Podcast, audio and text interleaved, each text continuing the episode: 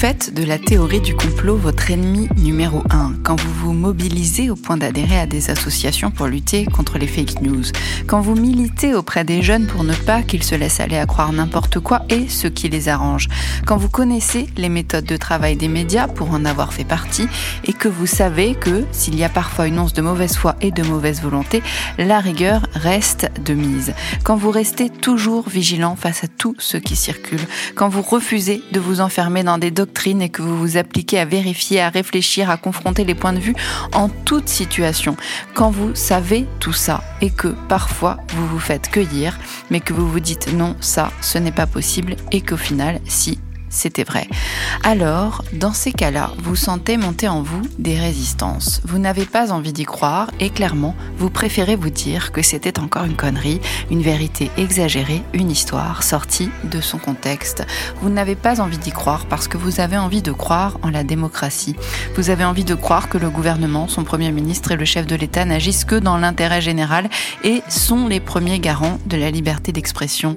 Vous avez envie de croire qu'il n'est pas aisé de gouverner un pays mais qu'ils le font avec la plus grande sagesse et le sens des responsabilités.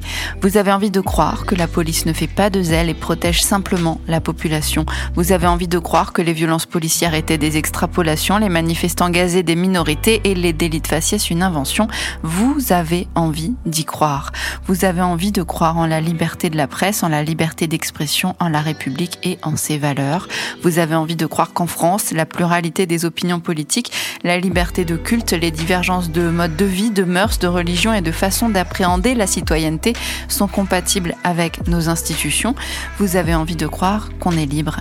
Libre de lutter, libre de ne pas être d'accord, libre de le dire, libre de s'exprimer, libre de dessiner, libre d'écrire, libre de mettre des banderoles à sa fenêtre. Libre de mettre une banderole à sa fenêtre quand on n'est plus libre de manifester. Ça s'est passé à côté de chez moi, j'ai vérifié mes sources, ce n'est pas un fake, une femme a vraiment passé 4 heures en garde à vue dans une grande ville de France pour avoir mis une banderole qui affichait le mot macronavirus en lettres noires sur un drap blanc. Ce mot, elle ne l'avait pas inventé, c'est la rédaction de Charlie Hebdo qui en avait fait sa une le 29 janvier dernier. Elle l'avait repris à son compte. Ce mot a été considéré par les autorités comme un outrage au chef de l'État.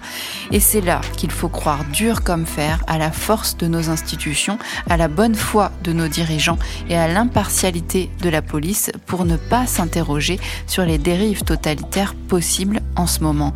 C'est là où la colère ne doit pas altérer notre lucidité, observer, constater, savoir, juste savoir. Loin de nos dirigeants l'idée de profiter du muselage de la population via le confinement pour empêcher certains opposants de s'organiser. Loin de cette idée, évidemment, au pays des merveilles, on a envie d'y croire.